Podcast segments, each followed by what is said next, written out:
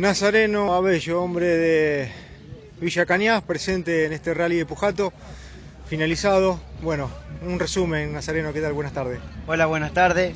La verdad muy contento por terminar este rally, muy lindo rally, eh, con los pisos eh, bastante movidos. Así que muy muy contento de haber logrado terminar esta, esta linda carrera que se disputó. Sí, Nazareno, pudimos observar que eh, en cuanto a motos vinieron eh, varios chicos, inclusive debutando de Villa Cañas, y como bueno, ya tenemos conocimiento de, Andrés Mar, que lamentablemente no vino con una, moto completa, pero bueno, da la presencia de, Villa Cañas en, rubro motociclismo. Sí, la verdad que estamos contentos, de a poco vamos, nos vamos sumando y vamos invitando a, nuestros compañeros que, no, que nos gusta hacer lo mismo y, sí, la verdad que sí, que estamos muy contentos por, ir logrando chicos eh, en este deporte que es tan, tan lindo. ¿Cómo programaste la carrera, Nazareno? En el día de ayer sabemos que son dos etapas, ustedes son su mismo libro de, ruta porque no tienen acompañante, entonces todo tiene un doble mérito para los que van arriba de las motos. Sí, salimos el viernes a hacer la hoja, no, eh, salimos el sábado a hacer la hoja de ruta, le dimos dos pasadas, tratar de recordar lo que más se pueda, ver los caminos, si están rotos o no, después se va rompiendo, pero ir, ir acordándose lo, más posible, marcando con, algunas cintas, así que haciendo lo posible para llegar bien y al mejor tiempo. Bueno, eh, una de las cosas que también se vio dentro del rally de Pujato, mucha cantidad de gente en el campo.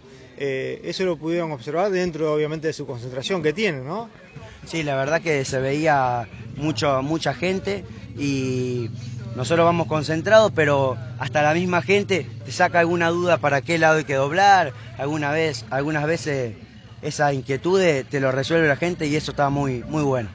Eh, el ejemplo, Nazareno, puntual del sector del especial número uno, cuando se llegaba una tapera alrededor de un molino, se había generado ya hoy domingo eh, mucho guadal. ¿Eso obviamente que les dificulta eh, bastante la conducción de ustedes? Sí, muchísimo, muchísimo. Teníamos que ver bien por dónde agarrar, eso es muy variante, se va, se va rompiendo todo el tiempo por los autos y bueno, por las demás pasadas, por nuestras motos también.